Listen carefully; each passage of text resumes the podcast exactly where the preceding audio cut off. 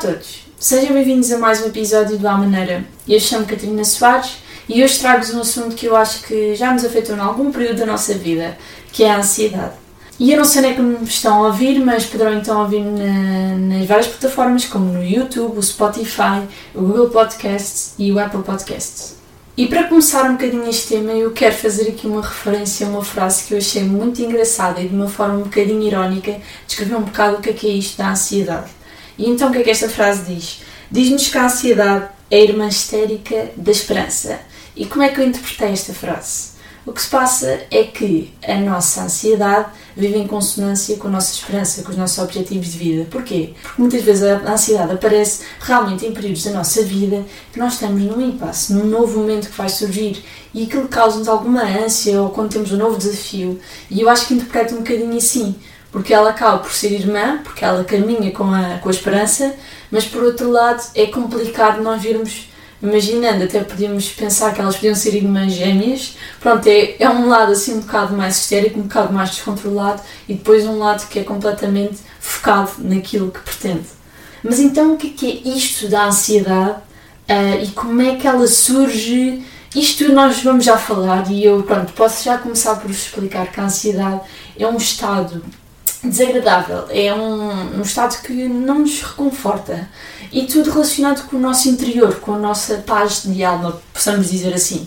E desta forma nós sentimos agitação interior, sentimos algum terror em tudo o que nós fazemos, nós sentimos repulsa a olhar para os outros na questão de um âmbito mais social, Uh, nós realmente temos alguma confusão mental daquilo que se está a passar, alguma apatia, ausência do estado emocional. Temos muitos pensamentos repetitivos, por outro lado também, sempre a pensar no mesmo, também um bocado com aquilo que eu estava a falar. Também a questão, nós nos sentimos acelerados quando se calhar estamos por e simplesmente a beber um café com um amigo ou estamos a passar tempo com a nossa família e tudo nos parece não haver tempo, tudo nos parece palpável, percebem? E isto, pronto, isto depois cria consequências a nível do sono. Quando nós dormimos mal, então, acaba por ser um bocado o sinal da ansiedade. E isto são pequenas coisas que, como eu já tinha dito, podem acontecer num período da nossa vida e que são realmente fases, não é realmente uma situação grave que se possa chamar de doença, mas a partir do momento que aquilo começa realmente a afetar a nossa qualidade de vida, a nossa maneira de nos, nós nos socializarmos uns com os outros e de realmente já pode agravar-se e ser necessária alguma ajuda médica ou algumas técnicas para que possamos resolver resolver esta situação. Outras questões que ainda podemos falar acerca daquilo que é sentir ansiedade, pode ser alguma tensão que nós sintamos em qualquer coisa que nós façamos, mesmo que seja cozinhar ou jantar. Uh, possa ser aquela tendência para o perfeccionismo, um bocadinho exagerada, porque todos nós gostamos de ser perfeccionistas e fazer bem as coisas, mas é realmente um sentimento de extremo perfeccionismo e sabemos que isso não é possível, o ser humano não é perfeito, por isso, muito menos as coisas que nós fazemos irão ser perfeitas, é um bocado aquilo que eu acho. E o próprio físico pode se sentir pesado, pode se sentir tenso e não se sentir uh, disponível para vivenciar o dia, pode se sentir uh, preso e sonolento e sentimos que queremos estar na cama o dia todo e isso nós sabemos que normalmente não é associado a coisas muito positivas, nós não temos vontade de criar, não temos vontade de seguir os nossos sonhos. E como eu disse, para além deste caráter normativo, possamos dizer assim, isto poderá realmente influenciar as nossas atividades diárias, que, como eu disse, pode simplesmente ser nós nos deslocarmos para o trabalho ou irmos para a escola. E vários estudos que eu, que eu pesquisei tive algum interesse para, foi que realmente este, este sentimento de ansiedade ou hum, esta questão da ansiedade é mais sentida nas mulheres. E nós realmente podemos aferir algumas causas deste acontecimento, podem ser um papel muito poderoso um, nas mulheres relacionadas com as questões da família, uh, relacionadas com as questões do, tra do trabalho, que tudo, quando está em falta, nós sentimos que temos de dar mais e pode ser muito exaustivo ao ponto de nós não conseguimos aguentar lidar com aquelas situações. E como vocês estão a ver, eu estou-vos a dar assim uma nuance daquilo que eu também já senti e daquilo que a maior parte das pessoas sentem. Uh, normalmente eu sinto ansiedade e, e sinto que é, é por períodos periódicos. Uh, por isso não diria que sou diagnosticada com ansiedade, mas normalmente em períodos de grande tensão escolar, quando eu tenho várias tarefas para fazer, não é que eu não me consiga organizar, mas genuinamente qualquer aluno que tenha três trabalhos de grupos para fazer, ir passar duas semanas ter não sei quantos exames, é muito exaustivo, nós sabemos disso e sabemos que isto também se pode, se pode refletir no trabalho, já com uma idade mais adulta, mas quando eu estou a falar do meu caso, até agora eu fui estudante uh, e senti realmente este peso uh, que tem tido uma evolução brutal, porque eu no, no secundário cheguei a meter ataques de pânico, eu não sei se alguém já teve, mas é aquele sentimento de falta de ar, o sentimento de noção da realidade é muito, muito negativo e normalmente acontecia-me em períodos de avaliação em que eu não conseguia mesmo lidar com a situação. E acho que é uma coisa importante ser falada aqui hoje porque é um problema que afeta a todos, ainda mais com esta situação pandémica. As situações não estão a ajudar nada e nós temos que estar atentos à pessoa do nosso lado, estarmos atentos à nossa família, estarmos atentos ao nosso parceiro, aos nossos amigos a nós próprios. Nós, por um lado, somos os nossos maiores uh, inimigos, não é? Muitas vezes nós somos os primeiros a apontar-nos o dedo, a dizer que não estamos a fazer algo bem, mas por outro lado, nós somos aqueles que nos conhecem melhor, por isso nós temos de observar cada movimento que nós fazemos, se aquela situação está a ser gerida de outra forma, se calhar é porque nós não estamos a ir com a nossa personalidade, a ir com as nossas ideias, é algo que temos de estar atentos, porque se não estivermos atentos a nós próprios, ninguém estará.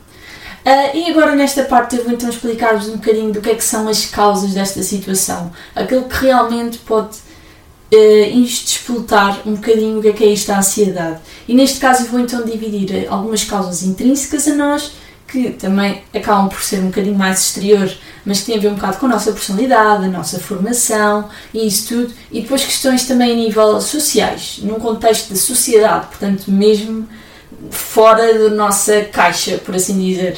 E então o que eu vou incluir nas causas mais intrínsecas a nós será então as nossas próprias biologias, a nossa genética, tudo isso pode influenciar um bocado aquilo que nós iremos sentir se calhar numa certa situação.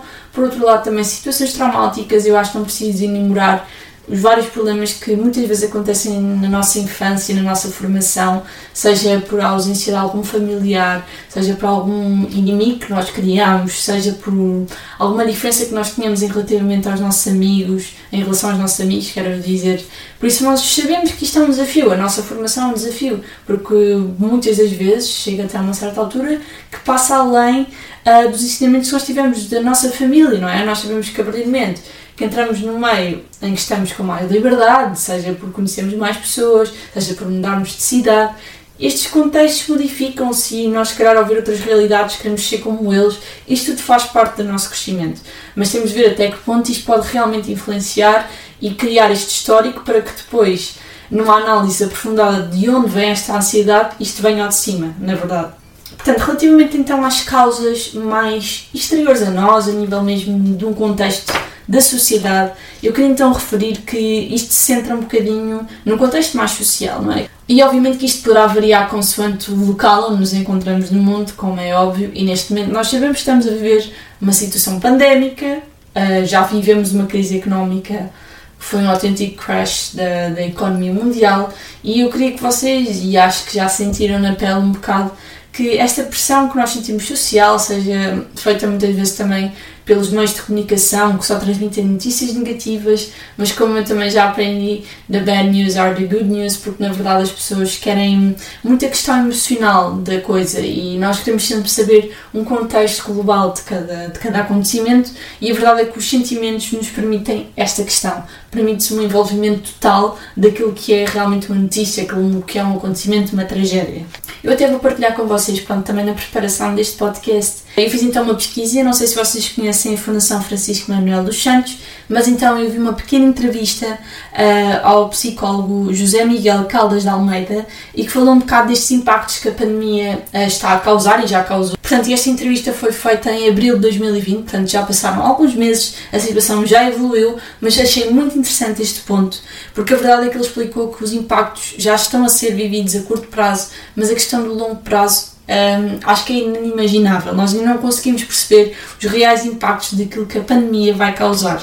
E neste caso, ele então ele explicou que os problemas mais complicados ainda estão para aparecer. A precariedade, os problemas da habitação, por exemplo, vão prolongar, então, na verdade, esta pandemia vai prolongar problemas que já existiam. Isto não é bom, não é? Nós queremos sempre uma situação de progresso, nós queremos evoluir. Como gostamos de dizer que a ciência está a evoluir, mas a verdade é que isto ocorre isto ocorre e dá uma grande moça na sociedade, nas nossas, nas nossas relações. Como nós sabemos, muitas das coisas que nós estávamos a viver no contexto português, como a proximidade que nós tínhamos. A verdade é que éramos um povo próximo, gostávamos do afeto, e a verdade é que isto já não ocorre, por razões óbvias, não é? Mesmo de saúde pública, mas será que no futuro nós não, não seremos um pouco mais frios? Uh, isto não acaba por ir contra a nossa essência portuguesa? É uma questão interessante e é muito. É simplista este exemplo que eu dei, mas acho que dá para vocês perceberem que hum, mexe connosco, não é? Então já não é comum eu cumprimentar a pessoa, seja com ou com dois beijinhos. Acho que é uma coisa que hum, mexe connosco. Mas também para eu vos explicar um bocadinho que isto não é só ansiedade, nós conseguimos agrupar por vários tipos. E pronto, eu passo então a explicar-vos um bocadinho isto também. Uh, eu começo então pelo transtorno uh, de ansiedade generalizada, que acaba por ser o mais comum, é aquele que ocorre em pequenos episódios que nós temos da nossa vida e que nos causam naturalmente ansiedade, mas que acabam muitas vezes por passar quando realmente acaba esse período mais complicado. Por isso acho que também é bastante interessante vocês perceberem que não é simples o facto de dizer ah, eu tenho ansiedade. Vamos perceber a origem do problema. A outra questão é uma coisa muito mais gigante. Então o stress pós-traumático, não é? que muitas vezes ocorre derivado de situações, de acontecimentos trágicos, que também podem ser os mais diversos. Uh, e a verdade é que isto hum, já, já pode causar uma ansiedade muito mais complexa que se calhar terá, terá consequências enormes para não só as pessoas que, que estão a sofrer de ansiedade uh, na pele, mas também as pessoas ao redor delas, porque nós sabemos que as doenças mentais muitas vezes uh, são exteriorizadas, não é? E um,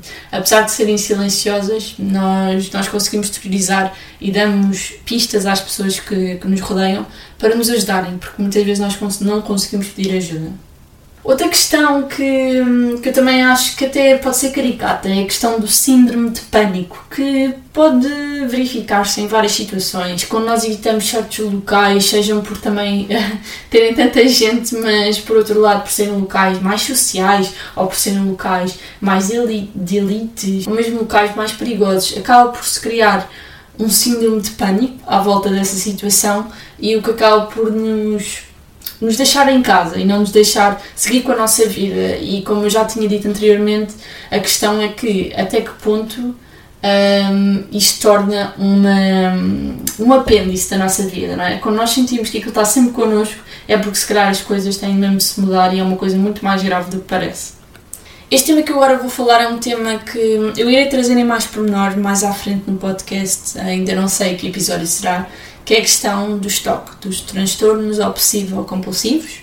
Uh, eu sei que isto é um tema muito pesado e eu só quero referir aqui no balance um bocado o que é que é isto, mas para quem não sabe, são obsessivos comportamentos, obsessivas rotinas uh, e também pensamentos muito repetitivos uh, que, que nos levam a que isto nos acompanhe durante toda a nossa vida, 24 horas por dia durante 7 dias por semana e um, que são questões mais crónicas e que realmente têm de ser acompanhadas por psicoterapeutas e, e terem uma logística muito mais clínica do que propriamente ser resolvido num lápis. E para terminar, eu também incluo as fobias que nos podem causar alguma ansiedade, mas também muito, muito temporária. E partilhando com vocês, a verdade é que o meu maior medo para além das alturas, que acho que é perceptível, porque mesmo aquelas passagens dos comboios eu já fico assim, assim, um bocado mal. Por isso estão a ver que eu tenho assim medo ainda um bocadinho avançado. Medo, fobia, uh, mas a questão, por exemplo, que eu tenho, que é um bocadinho estranho, que é os chapos. Eu não sei porquê, eu sempre associei aquilo a algo nojento, se é que eu posso dizer assim, está uma palavra um bocadinho calona, mas pronto. Uh, mas a verdade é que eu, quando olho para aquilo, não sei se é viscosidade. Olhem, eu não, não os consigo achar queridos e, e simplesmente uma repugnância gigante àquilo, apesar de eu se calhar ter visto uma ou duas vezes na minha vida sapos. E como eu tinha referido já, a verdade é que muitas vezes são as pessoas que estão fora da doença, portanto, as pessoas mais próximas que nós temos, que podem ver as consequências disto mesmo. E muitas das vezes o que acontece é que a solidão vem ao de cima, a timidez vem ao de cima, a tristeza vem ao de cima, porque as pessoas acabam por ficar mais acanhadas, preferem se calhar ficar em casa, não, não vão ter com as pessoas que mais gostam, e isto leva a uma situação que pode realmente, e muitas das vezes entra em consonância uh, com a ansiedade, que é a questão de depressão, e como nós sabemos, a depressão é algo que, que muitas vezes pode levar à morte e nós sabemos que realmente precisa de ser acompanhada e não é para a pessoa num período estar muito bem que no outro já se vai abaixo, porque é uma coisa muito instável e nós sabemos que há várias vários tipos de depressão, mas esta ligada à ansiedade pode ser associada a um medo, por exemplo, de prosseguir com algum sonho que não foi alcançado e a pessoa depois não tem força para prosseguir. E nós devemos estar sempre atentos a estes pormenores. A pessoa, nós perguntamos, ah, está tudo bem contigo? E a pessoa diz que sim, mas nós sabemos que as pessoas não estão sempre bem. E essa questão de dizer que se está bem só porque fica bem é muito comum e nós não devemos ter medo de nos abrir. Se realmente são pessoas que nós temos afinidade e confiança e intimidade, Uh, porque não relativizar as coisas e também ser sincero connosco mesmos e com as pessoas que, que nós somos mais próximos, na verdade. E infelizmente isto muitas vezes leva-nos a perder o trabalho, leva-nos a perder amigos e porque deixar deixar permitir que a doença nos consuma. Acho que é chegarmos a um ponto e olharmos para nós, não olharmos ao espelho, mas olharmos para aquilo que nós pensamos e vermos se realmente estamos, estamos aptos para prosseguir o nosso dia sem cuidar de nós primeiro, porque muitas vezes nós, com a nossa rotina louca, nós simplesmente lixamos para aquilo. A palavra é essa e acho que é pesada o suficiente para se perceber que para que ignorar estas questões da, da mente? O corpo, se calhar, acaba por ser mais fácil de curar do que a própria mente. E é muito triste o que se vê pessoas a evitarem e a negarem que realmente têm um problema. Agora falando um bocadinho do tratamento também e já passando um bocado para a segunda parte do podcast, onde eu normalmente falo das, das soluções estes problemas, eu aqui quis fazer também uma, uma exposição desta situação e dar um bocado a minha opinião sobre as pessoas que me rodeiam, que têm esta doença ou já tiveram, e eu própria, uh, porque eu sinto que já tive ansiedade, acho que posso dizer que já tive. Uh, mas então eu queria vos falar de um estudo uh, da OCDE que explica que agora nesta questão da, do tratamento da doença que tem havido um crescimento do recurso à medicação. E no caso de Portugal, nós estamos bem acima uh, da média do consumo de ansiolíticos, no caso europeu, o que é realmente assustador.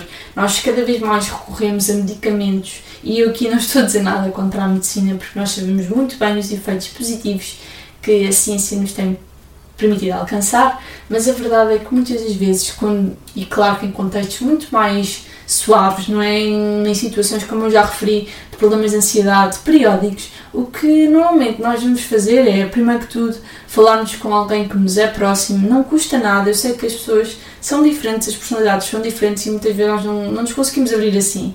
E eu tenho alguns amigos que eu vejo que eles não estão bem, por exemplo, eh, e eu simplesmente tento ali esmiuçar, mas eu sei que muitas das pessoas às vezes não, não estão nem aí e só querem olhar para o umbigo delas, mas não nos custa nada nem perder, nem que seja um minuto para ouvir os outros. Os outros são aquilo que nos formam. Nós não conseguimos ser seres humanos sem os outros, nós não conseguimos viver numa gruta e, e ser felizes. Por isso, por que não perder um tempo e olhar para os outros e sorrir para os outros? Não nos custa nada sorrir um bocadinho. Uh, é mesmo muito importante nós, nós olharmos para aquilo que nos rodeia e não estarmos só a pensar na nossa ou a pensar no amanhã, que também é outro problema, quando nós só estamos a pensar no futuro. Pronto, eu falei então da questão dos medicamentos, que obviamente se inicia com uma psicoterapia, onde realmente se vê a origem do problema, se vai à raiz, como eu estava a dizer, e perceber aquilo que se está a passar com a pessoa, seja causado por eventos traumáticos, como eu já referi, ou mesmo por situações mais, mais simples também, é verdade. Mas para além da medicação, essa questão da comunicação é muito importante e eu introduzo mais uma vez uma das técnicas que, que tem mudado a minha vida, que é a questão da meditação, que se inclui no mindfulness e tudo o que engloba isso, porque nós podemos pensar que aquilo é um momento parvo, que nós não estamos a pensar em nada, mas nós estamos a trabalhar naquilo que se passa nas nossas energias interiores. Eu sei que pode parecer um bocadinho vago e, e se calhar não vai acontecer da mesma maneira para toda a gente, mas se vocês experimentarem e começarem a praticar mais frequentemente, vão começar a ver os efeitos. A questão da respiração específica, não sei para quem não conhece, mas eu posso explicar, por exemplo, da respiração do yoga. Uh, é muito específica. Quando nós inspiramos, nós devemos encher a barriga Uh, e quando expiramos devemos enxugar a barriga, vou dizer nestes termos mais simplistas, e como vocês veem é uma, uma respiração invertida daquilo que normalmente é, não é? Quando nós respiramos, nós normalmente enchemos o peito e encolhe a barriga e estica o peito, não é? É verdade essa expressão, e na yoga é exatamente o contrário. E é muito interessante como é que isto nos troca as voltas, mas melhora a nossa vida em muito. E eu dou mesmo a minha opinião de, de pessoa que já usufruiu disto mesmo para combater a ansiedade. E and that works. So Deixo por fim com um contexto, se calhar vocês não estavam à espera, mas a verdade é que a alimentação também suaviza um bocadinho esta questão da ansiedade. E eu vou-vos então referir alguns alimentos que vocês poderão adotar, eh, que são então o chocolate preto, os frutos secos, como os amendoins, os cajus, os pistachos, as frutas tropicais, como a banana, o kiwi ou o maracujá, é verdade, eles acalmam-nos. Claro que não é, ah, vamos comer estes alimentos e vai ficar tudo bem. Ou vou beber um chazinho e vai ficar tudo bem. Ou vou fazer yoga e vai ficar tudo bem. A questão do yoga eu acho que é um bocadinho mais universal. Mas, por exemplo, vocês pedirem um conselho e a pessoa diz, ah, olhem, eu vou à praia e fico bem. Se calhar não é ir à praia que é a tua solução, é ir correr, ou se calhar pode ser dançar, ouvir música. Muitas vezes a música também ajuda-me bastante a relaxar um pouco, ou nem que eu esteja a estudar e esteja nervosa, não sei se vou conseguir saber tudo, mas ouço uma música, nem que seja aquele low-fi com aquela menina a estudar e, e fica tudo bem.